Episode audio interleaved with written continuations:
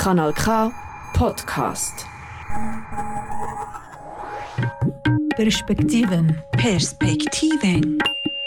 Perspektiven. Perspektiven. Perspektiven.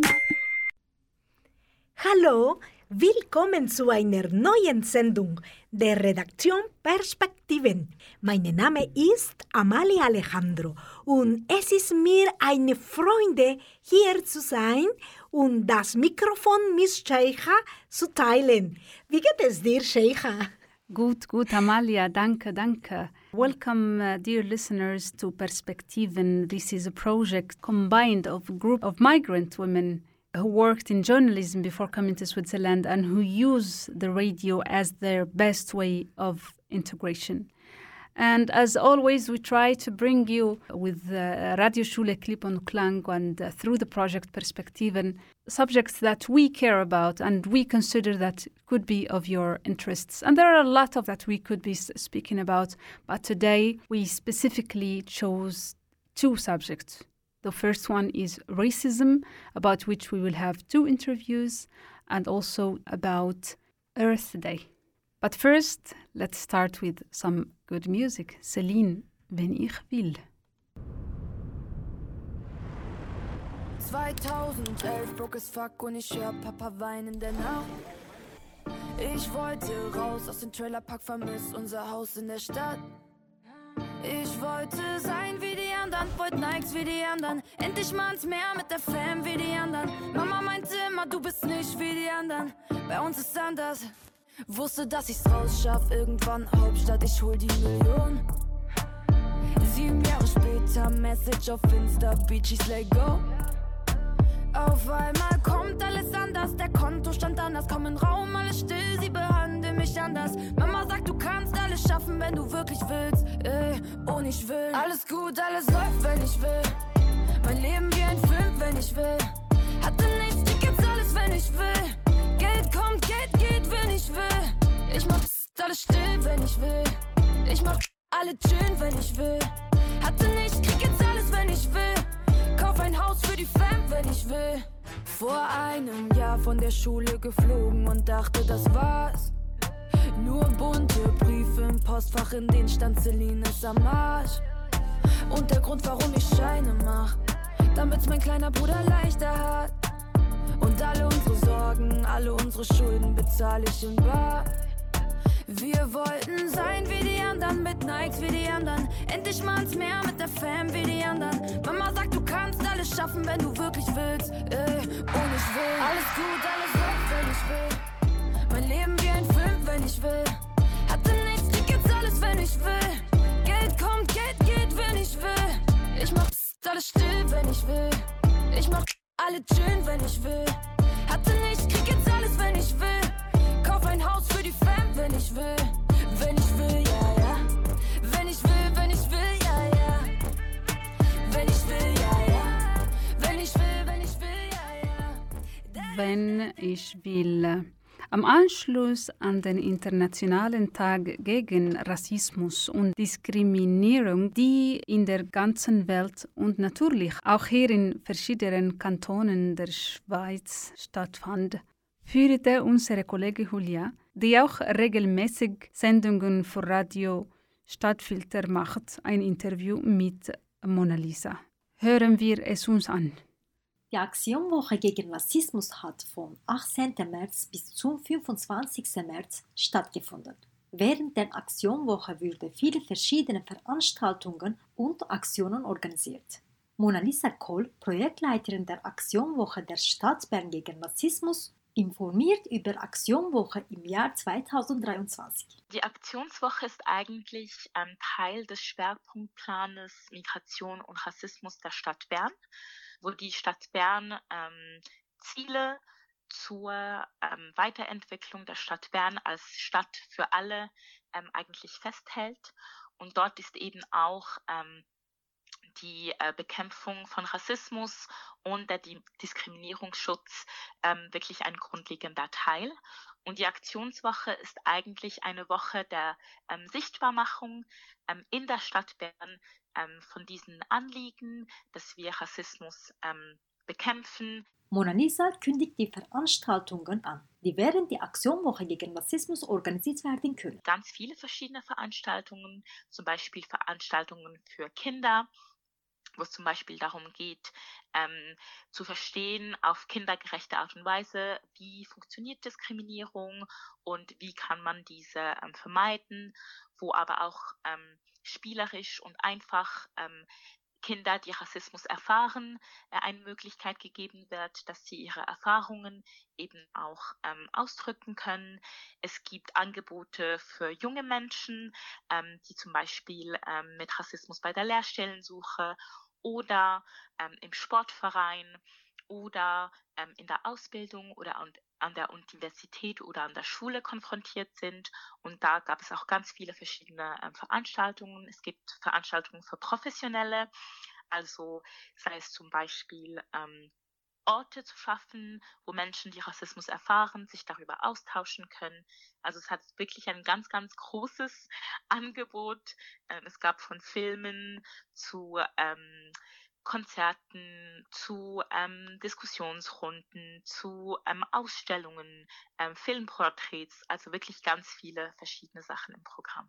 Mona Lisa erklärt, dass das diesjährige Thema struktureller Rassismus sei und erinnert daran, dass struktureller Rassismus dreimal gewählt wurde. Verschiedene Aspekte von strukturellem Rassismus ähm, aufzuzeigen.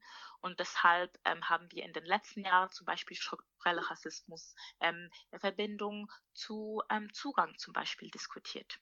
Und dieses Jahr war der Fokus ähm, Ressourcen, weil uns sehr wichtig war, dass ähm, eben aufzuzeigen, es gibt eigentlich schon ganz viele Menschen, ganz viele Organisationen, äh, ganz viele ähm, ForscherInnen, äh, die zum Thema Rassismus super tolle Ressourcen ähm, bereitstellen.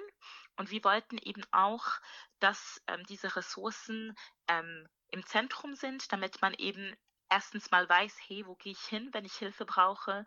In Situationen äh, von rassistischer Diskriminierung? Wie kann ich mehr über Rassismus erfahren?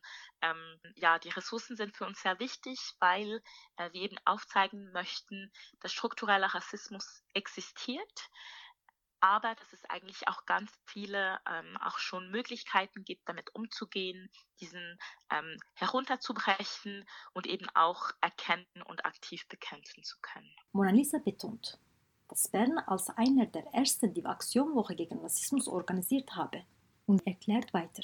Damals natürlich kleiner als jetzt, aber jetzt ist es wirklich auch Teil des jährlichen ähm, Kalender der Stadt Bern, wo wir eben sehr öffentlich ähm, und sehr groß auf das Thema ähm, Rassismus und rassistische Diskriminierung ähm, aufmerksam machen.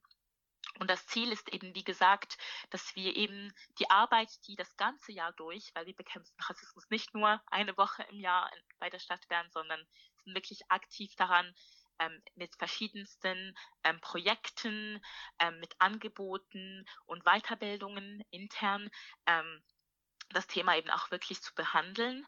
Und das ist dann einfach wirklich so eine Schaufensterwoche, wo wir ähm, zeigen können auf der einen Seite, was die Stadt Bern allgemein macht und gleichzeitig eben auch ähm, Danke zu sagen an all die Organisationen und all die Menschen in und um Bern, die wirklich aktiv einen Teil ähm, zur Bekämpfung von Rassismus beitragen. Und diese Personen ähm, ja eben auch die Möglichkeit zu geben, ähm, eine finanzielle Unterstützung zu kriegen, ähm, zu zeigen, was sie machen und eben auch ähm, ein Angebot zu haben, wo viele Menschen dann ganz viele verschiedene Kollektive und Organisationen und Veranstaltungen ähm, gratis kennenlernen können. Nicht nur in Bern, sondern in vielen Städten wird eine Aktionwoche gegen Rassismus organisiert. Mona Lisa äußert, dass sie mit dem Kontakt an anderen Aktionwochen gegen Rassismus sind und betont, dass es in der Schweiz Rassismus gibt können wir Rassismus früh erkennen? Wie können wir Rassismus ähm, bekämpfen? Wie können wir sehen, dass wir in unserem Alltag äh, nicht Rassismus reproduzieren? Wie können wir Chan Chancengleichheit und Diskriminierungsfreiheit ähm, wirklich als Werte eben auch leben?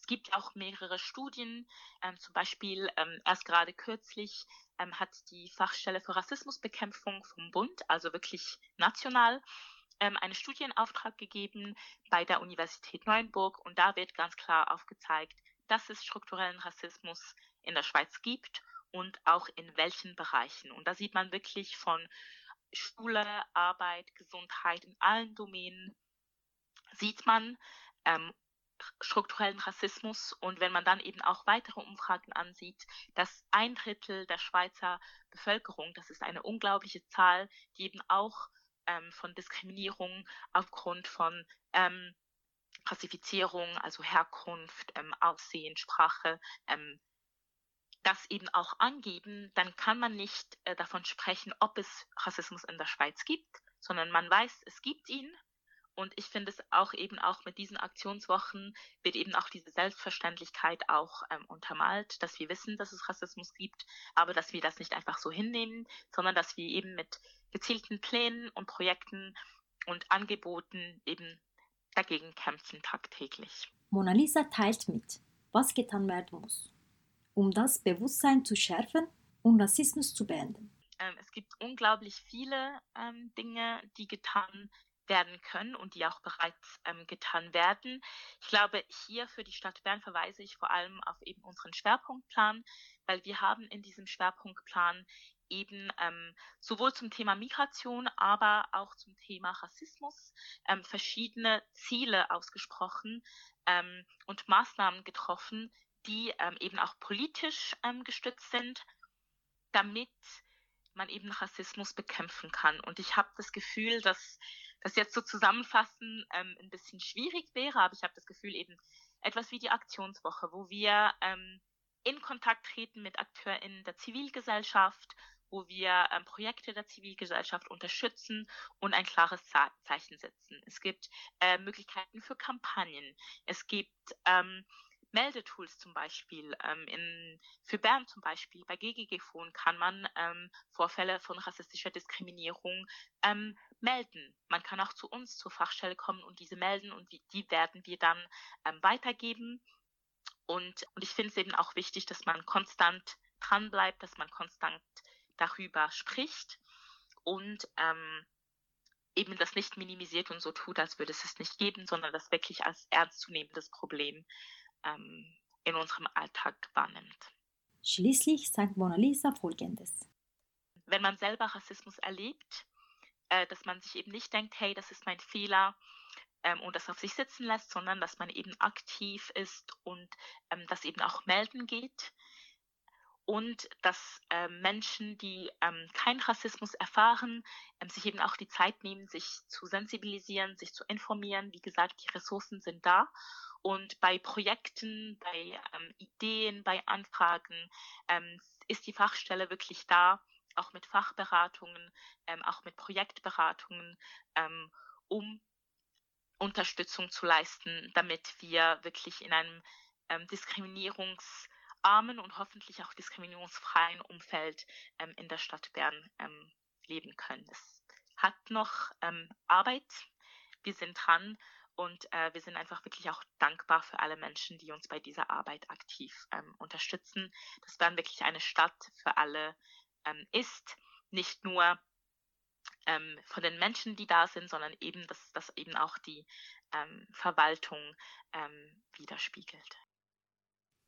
Und Amalia, was hältst du davon, dieses Thema weiter zu verfolgen? Ich denke, wir sollten nie aufhören, über dieses Thema zu sprechen, bis wir uns alle bewusst werden, wie sehr störerisch Rassismus ist. Und da es auch in Arau eine Aktionswoche gegen Rassismus gab, konntest du Sheikha eine sehr interessante Person interview, würde ich sagen. Richtig, richtig, Amalia, danke. Yes, and that is via the program The Bridge at Kanal K. Aber was hältst du davon, wenn wir uns zuerst einen Song anhören, denn was nachher kommt, ist Hardcore. Hören wir also auf Mona Haidar mit Hijabi.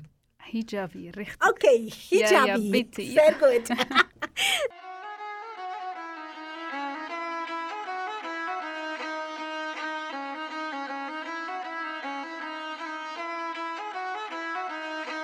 what their hair look like. Bet their hair look nice. Don't that make you sweat? Don't that feel too tight? Yo, what your hair look like? Bet your hair look nice. How long your hair is? You need to get your life. You only see Oriental. You steady working that dental. You popping up at the lip and run your mouth like a treadmill. Not your exotic vacation. I'm bored with your fascination. I need that PayPal, PayPal, PayPal. If you want education.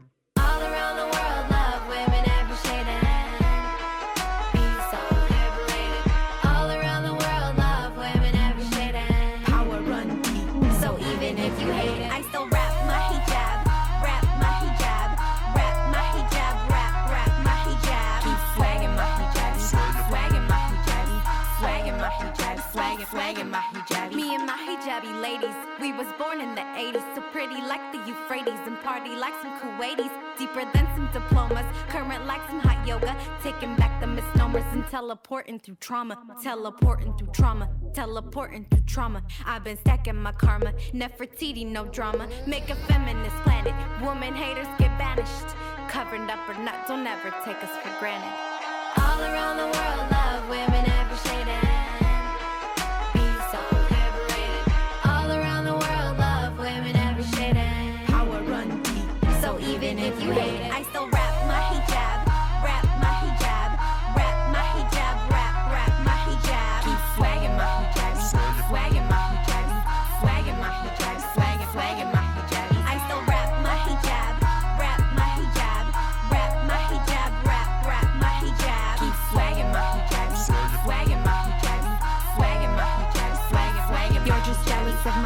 my sisters, these mipsters, these hippies, these prissies, these Sufis, these dreadies, these Sunnis, these Shiites, Yemenis, Somalis, Lebanese, Pakistanis, these Sudis, Sudanis, Iraqis, Punjabis, Afghanis, Yazidis, Khadijis, Indonesians, Egyptians, Canadians, Algerians, Nigerians, Americans, Libyans, Tunisians, Palestinians, hidden beyond the Mekong and Laos, Senegalese, and Burkina Faso.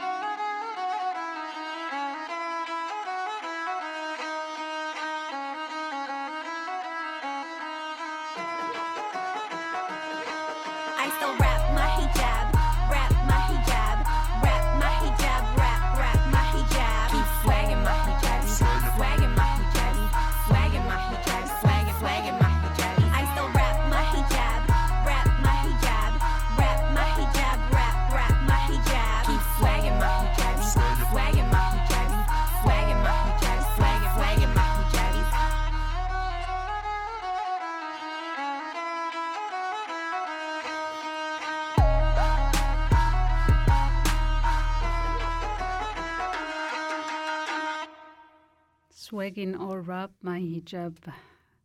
This is a call for diversity. Herzlich willkommen, liebe Freunde. Sie hören die Sendung Perspektiven.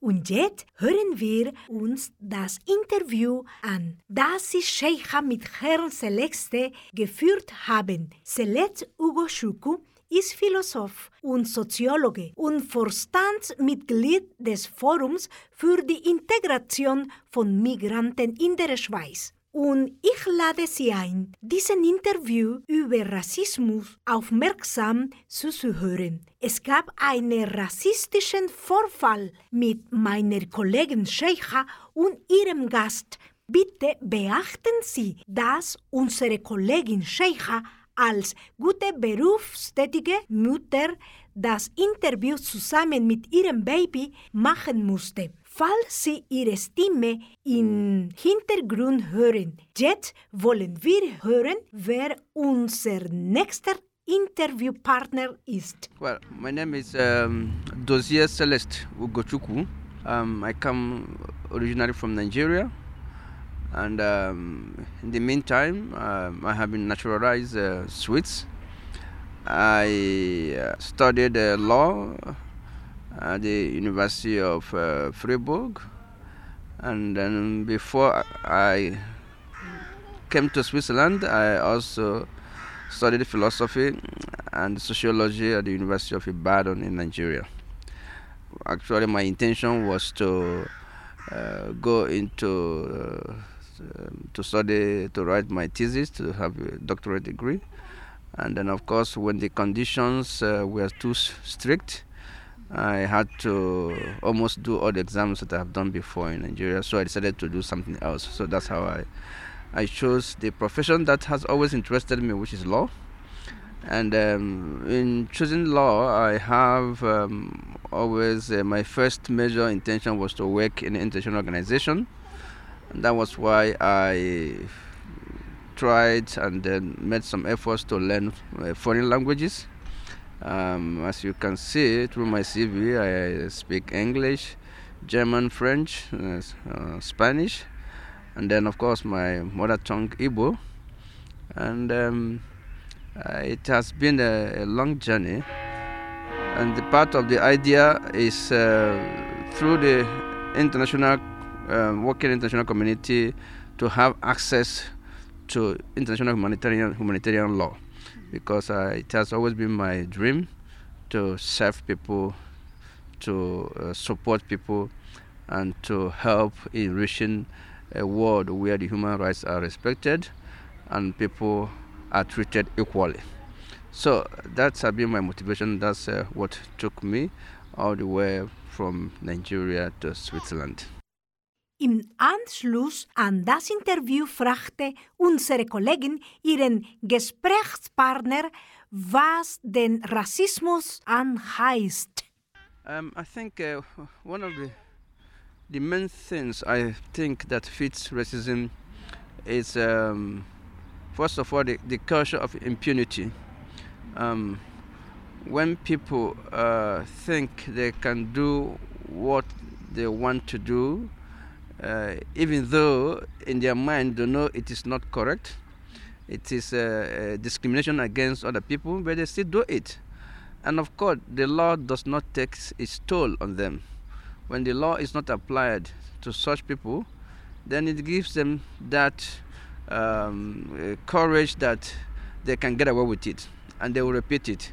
And of course, other people that see what happens and see that they never get any reprimand from the state, they will be uh, pressured or uh, tempted to follow the same course. So the culture of impunity is one, and of course there is also um, sort of um, what I would call um, um uh, some uh, uh, some fear, unmotivated fear of the other, uh, the, the fear of the unknown. Uh, when uh, people they see you, they don't know you, and they don't know the culture exactly where you're coming from, and that brings some element of fear. And then, um, and of course, when that fear comes, the immediate reaction is to try to bring the other person down. It becomes like a, a struggle. Um, uh, I, I, won't bow down to that person because uh, he's a foreigner, and then uh, uh, he should be able to come down for me.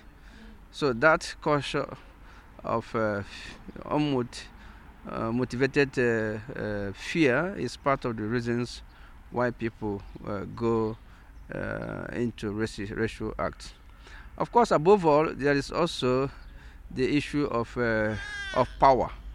You know, um, when the society is constructed in such a way that power lies on one side and the other ones just have to follow, then you feel the other ones do not really have rights. Because you have the power, you decide what happens and how it's going to be followed. And uh, that gives the sometimes the tendency to treat the other person in a bad way. Uh, because whoever that has the power wants to exert that power on the other person. And in most cases, the other person is somebody from the, the other side. Whether it is um, a man exerting power against a woman or um, the white Caucasians exerting power against the blacks, the fellow blacks, and um, it is always all the people that feel that they are indigenous, that they are the owners of the land, exerting the same power against people they see as migrants that come from elsewhere. So these are the the three uh, basic uh, reasons proportion of power that is possessed by some group that wants to exert it against others, and the culture of impunity. The third, as I mentioned, uh, the fear of the unknown. Uh, when somebody does not know the other, there's uh, this fear to bring the person down, and then um, uh, putting every fault in the society on this other person because he's coming from outside. So, and then above all, to equate it all, I think there's also a question of ignorance. Um, uh, when people still believe that a race is stronger or more powerful than the other one, and they have to determine what happens. And uh, of course, in that aspect, I'm not just talking in terms of maybe white race, the Caucasian, and then the Asians, and the and then the black race, because even within the black race, for example, you still have such elements within the ethnic groups. You know, uh, there are some ethnic groups that have maybe traditionally they have held power for long, and then they believe they are now born to rule, and that power belongs to them, and they can use it against the other ethnic groups, even within the same country. So it is something that is also that super goes beyond um, um, the race, the big races, races that we have. So uh, those are the things, in my view, that animate the spirit of racism. Uh, one of the things that I was interested to ask uh, Mr. Ugochukwu about was the role of media regarding racism. Well, I think um, what I would say from my experience is that media is doing something, but they're not doing enough. And uh, of course, what I also think is that when they do something, it is to their own advantage. Um, for example, when there is a, a, story that can sell their newspapers, when there is a sort of um, uh, controversies over an issue, or over a person, they would like to cover it deeply in order to be able to sell their newspapers. But uh, I am looking at media to go beyond that, you know, to actually um, start educating the mass, start educating the public, and to make the public to realize that. Uh, and here I must clarify that we had to stop the interview because someone was passing by, and uh, we didn't want the sounds, the noise to disturb the, the interview, but things were far from what we were expecting.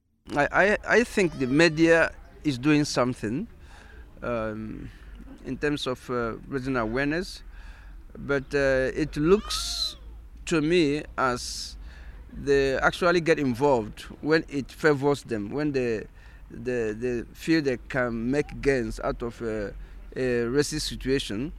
Uh, for example, when there is a controversy over an issue and they think that can help to sell their uh, their newspapers.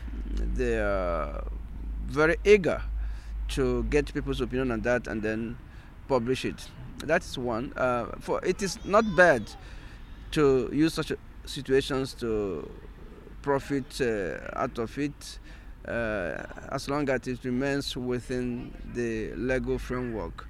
But uh, I think the media, as the third power in a state, after legislative, executive, judiciary comes the civil, the, the, the, the civil society led by media.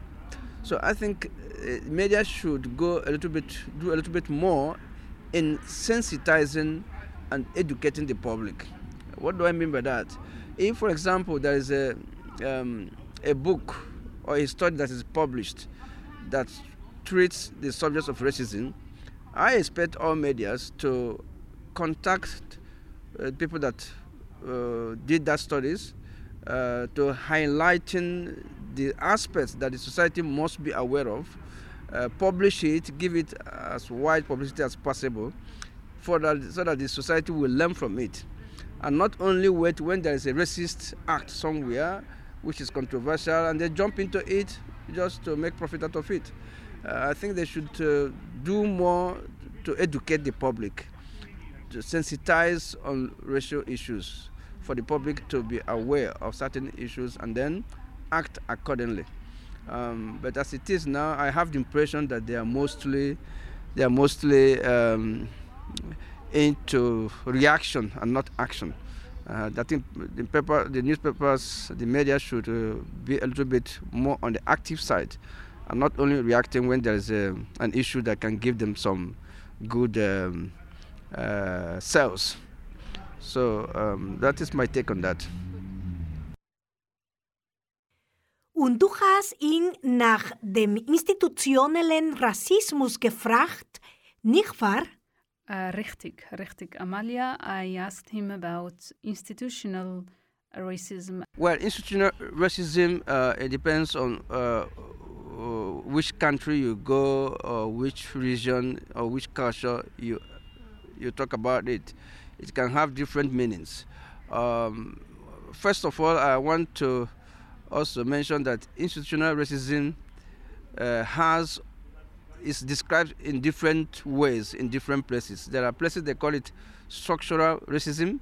There are places they call it systematic racism, especially in the uh, English-speaking countries. It's mostly they mostly use systematic racism. Uh, that actually means that you have a system uh, in a society whereby certain uh, racist norms have been incorporated into the way of life of the people and they live with it some even without knowing the effect or the negative effect of such uh, of, of, such um, uh, acts that they propagate you know.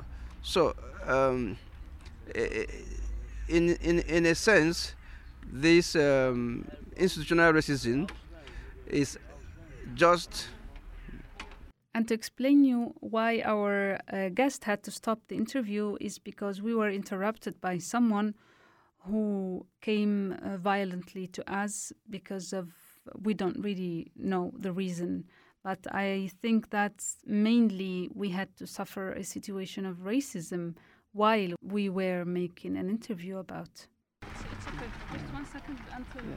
mm-hmm. you don't have to uh, sorry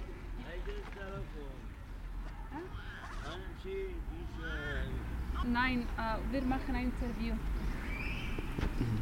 Ja, so. es ist wichtig. Ich will jetzt 170 Franken abholen. I, I don't understand. Wie, wie meinst du?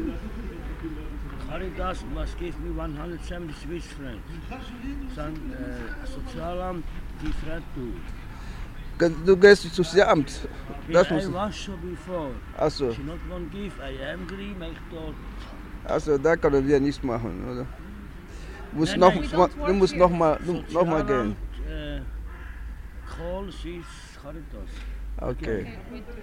Also, ist gut. Okay, ist gut. Wir, wir, wir machen noch fertig, dann nachher können wir weiter. Wir sind noch am Interview jetzt. Halb, halb sechs. Halb sechs. Halb sechs. Hm. Ist. Keine Ahnung. Geh mal fragen. Ja, geh mal fragen. Ja. Switzerland is uh, stupidest country of the world. This country is only for foreign, for Ausländer. This it's new. Maybe we should. Maybe we should. Let, let's let's let's. Can we go to another place? Mm. Ja, ja.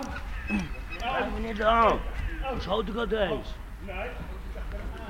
Je niet aan de wiksel tot de herkomst. Dat is stangen. Hou op met de wiksel tot de herkomst.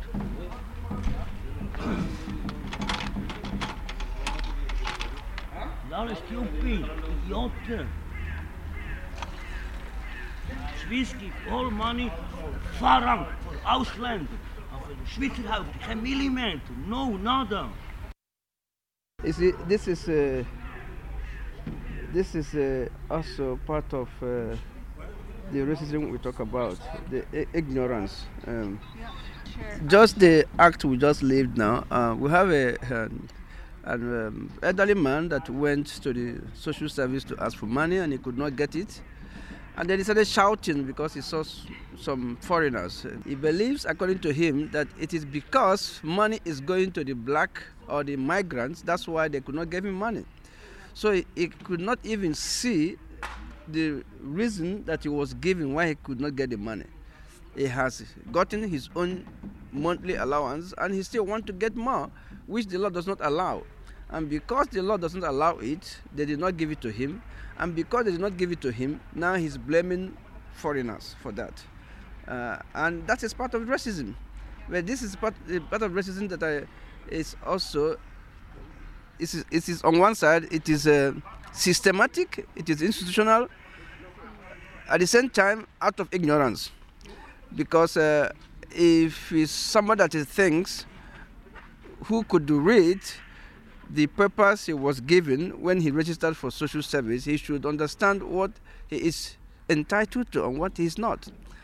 And so this is part of it. When there is a problem in society, people, instead of blaming themselves for not doing well, already for not working or uh, earning his life, like every other person, is want to blame foreigners for not getting money from social service.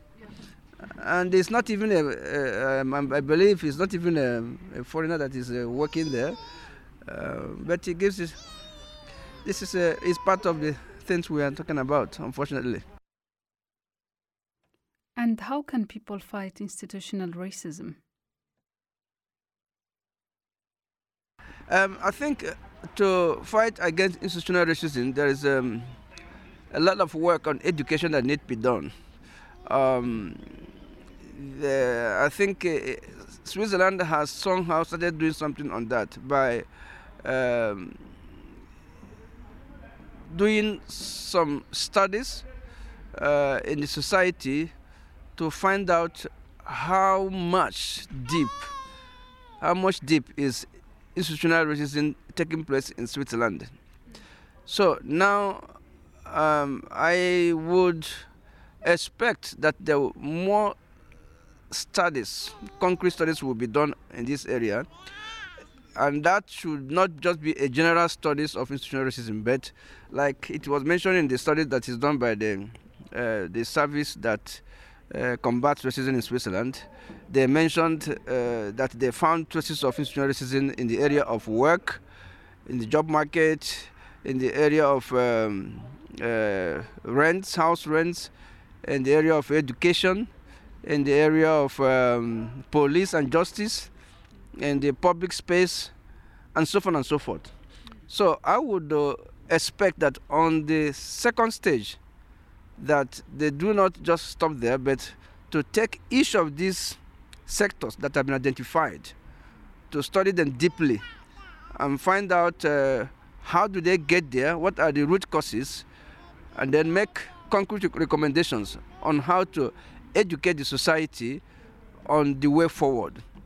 Um, I, I, think those are the, the way I think uh, we could be able to um, fight against institutional racism. Another aspect is also um, uh, successful to go into successful integration. Uh, successful integration, I mean, uh, sometimes in Switzerland, when you talk about integration, people always think about what they actually do is more or less assimilation. Because when you look at the law that uh, this on integration, the law on foreigners, it everything is what the migrant should do, what the migrant should do. So it is one-sided.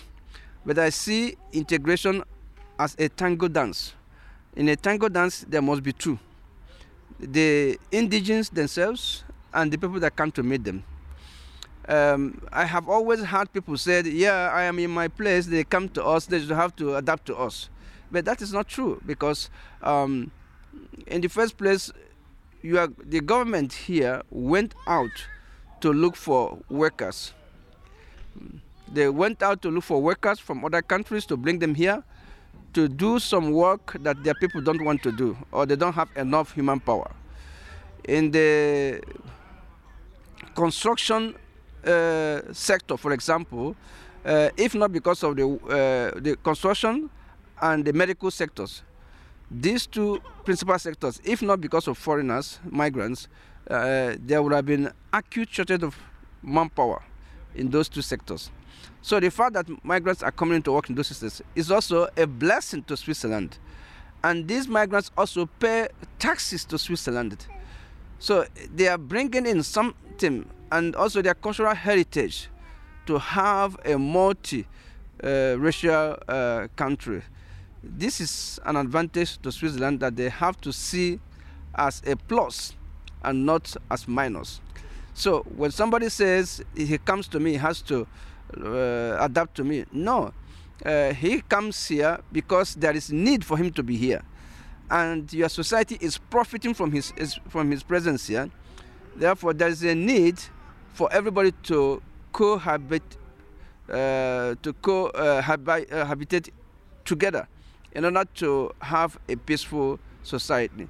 So, the type of integration I'm looking at is where there will be more efforts from the side of the Swiss, also from the point of view of law, to bring the two together because some of this ignorance and um, uh, prejudices that people have, when people start mixing together more and more, then those prejudices will start coming down because they will now get to know themselves better.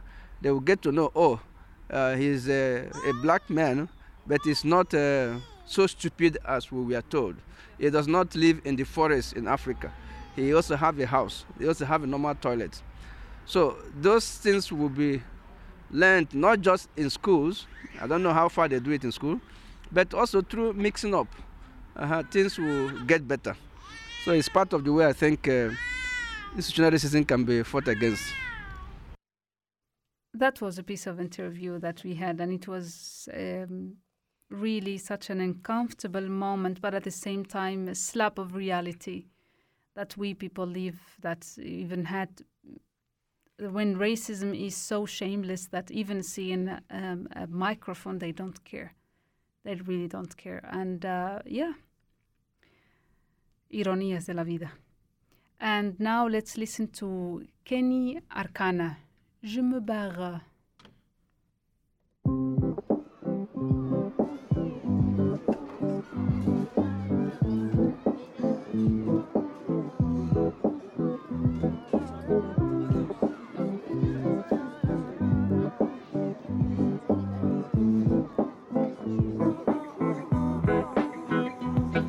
jamais squatter la routine et le manque de vie qui se tasse à cadeau, à arrache, allez hop, je me casse et je vais pas passer ma vie prisonnière de la leur qui t'a galéré ici, je m'en vais galérer ailleurs. Fenêtre, c'est clair. J'ai ma liberté qui m'attend juste devant, je vais pas la faire patienter. 1, 2, 3, ciao tout le monde, allez pas le temps pour blabla, je suis toujours la seule à partir. Putain, aucun de mes potes n'a jamais été de la partie là où le système en sorcelle, à coup de vibes sorties. Pour moi, un enclos est fait pour essayer d'en sortir, alors je me barre. Besoin d'aller respirer autre part. Ici, on veut me dresser, me faire avancer au pas. Moi, j'ai besoin de liberté, de vibrer dans son aura. Les flics au cul, je les dire la petite en aura. Je me. Je m'en vais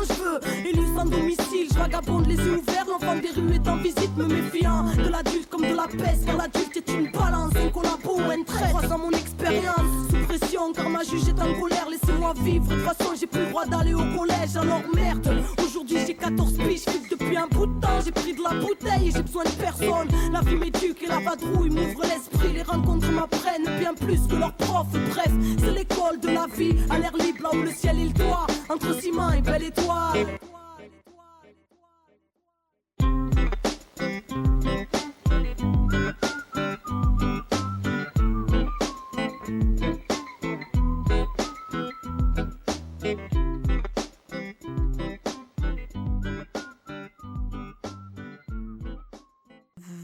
Willkommen zurück in der Perspektivensendung. Und jetzt, Amalia, was hast du für uns zum Tag der Erde auf Lager und wie wir lernen können, zusammen zu leben?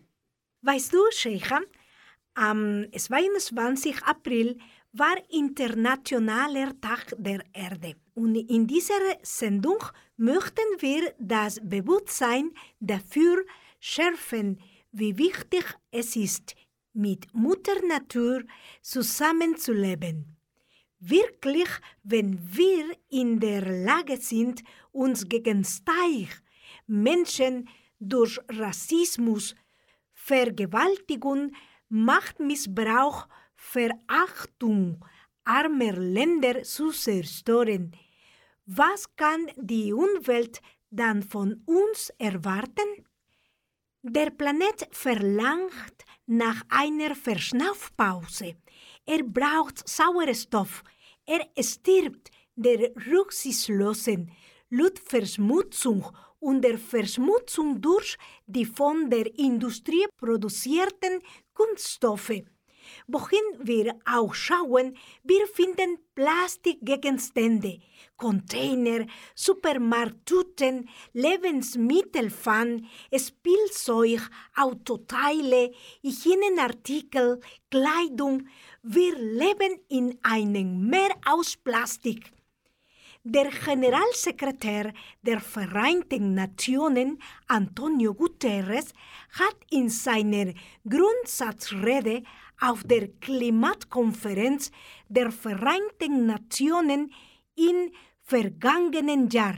How will we answer when baby 8 billion is old enough to ask, What did you do for our world and for our planet when you had the chance?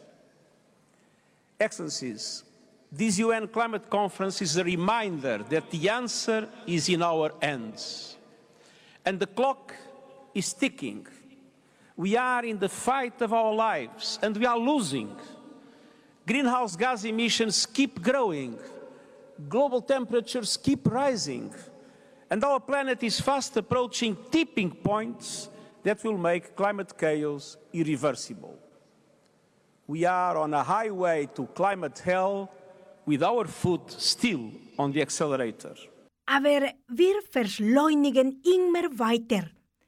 Laut dem Verband Plastic Europe, der wichtigste Kunststoffproduzent weltweit ist China, das rund 50 Prozent der Kunststoffe herstellt, gefolgt von Nordamerika und Europa mit einer Produktion von 18 Prozent.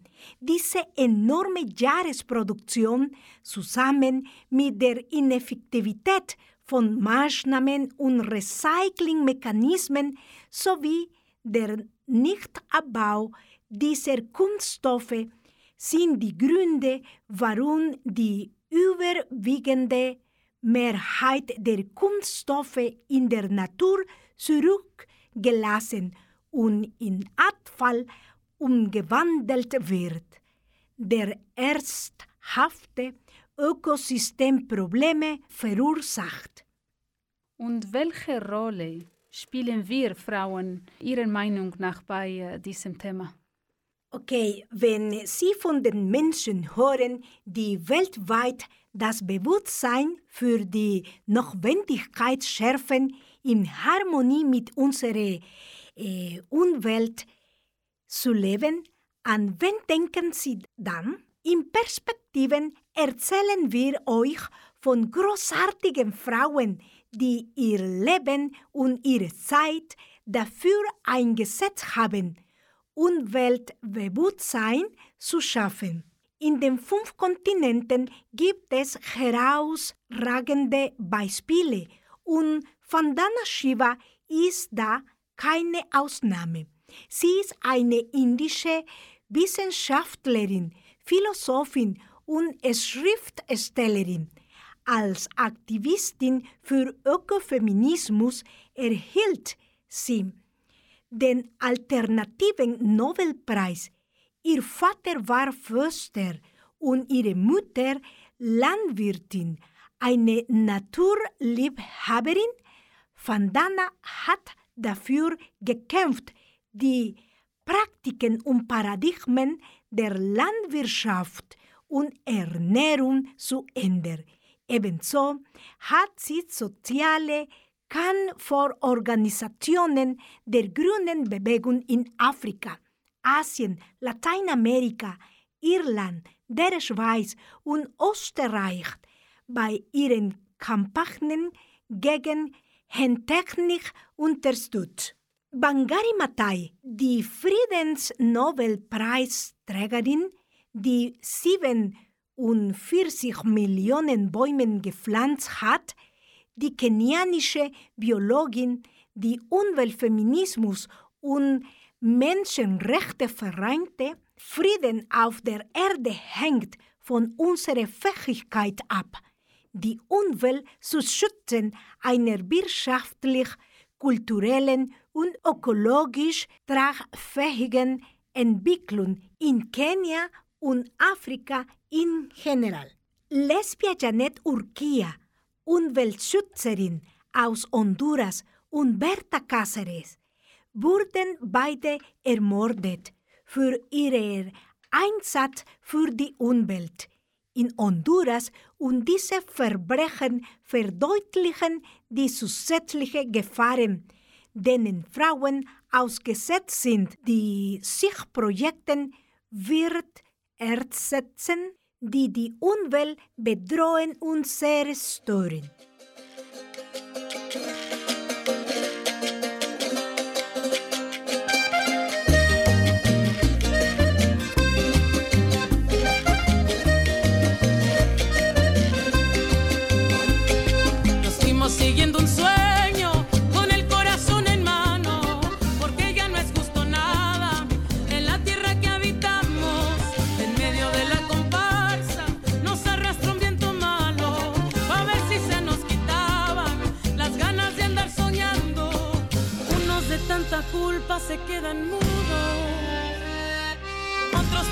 Memoria para olvidar.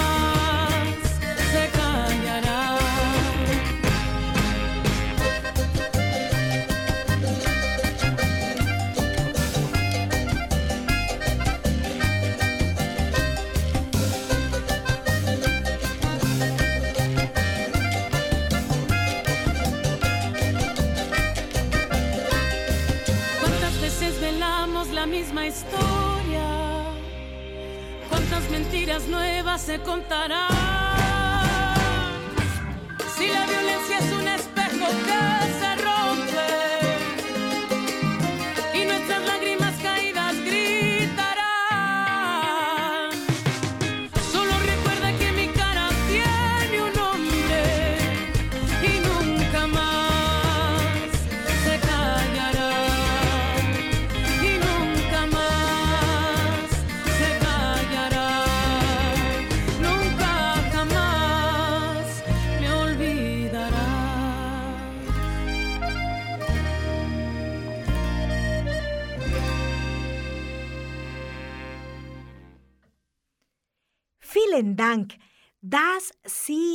Diese Stunde mit uns verbracht haben.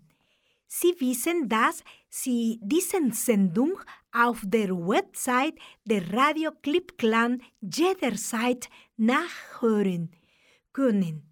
Dort können Sie sich auch über unser Projekt Perspektiven informieren. Das Projekt, mit dem wir die Hand heben, um einen Raum für Integration zu schaffen. Wir senden das nächste Mal gemeinsam im August live von Zürcher Theaterspektakel. Wir freuen uns, euch da zu sehen oder wenn ihr dann wieder einschaltet.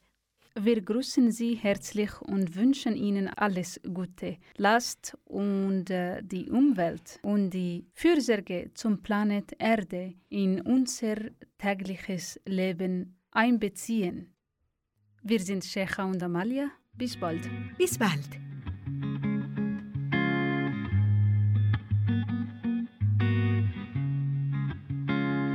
If anybody ever forgot to tell you, you're. You're special, even.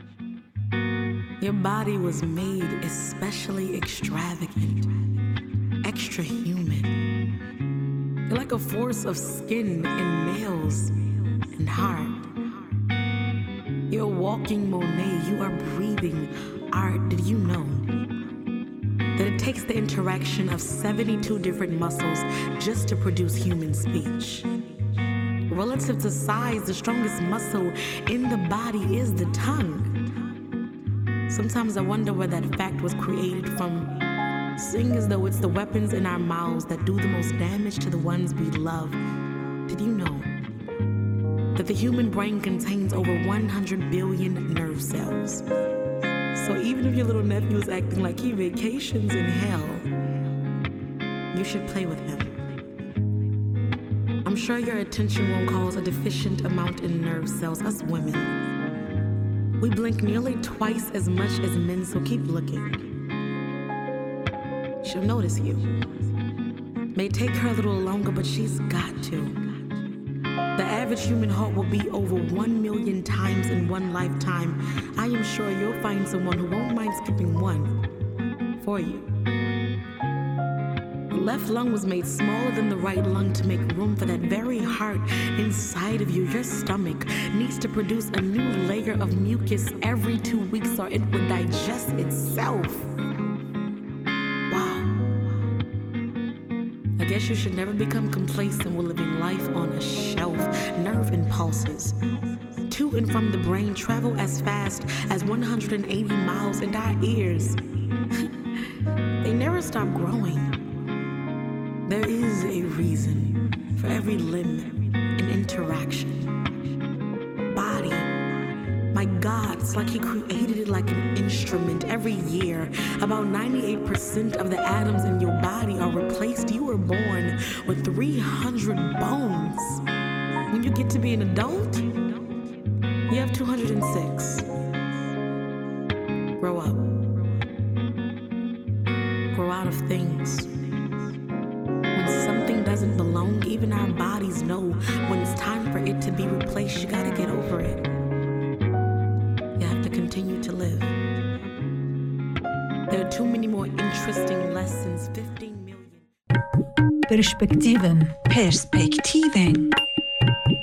Perspektiven. Perspektiven. Perspektiven. Das ist ein Kanal K Podcast Jederzeit zum Nachhören auf kanalk.ch oder auf deinem Podcast App.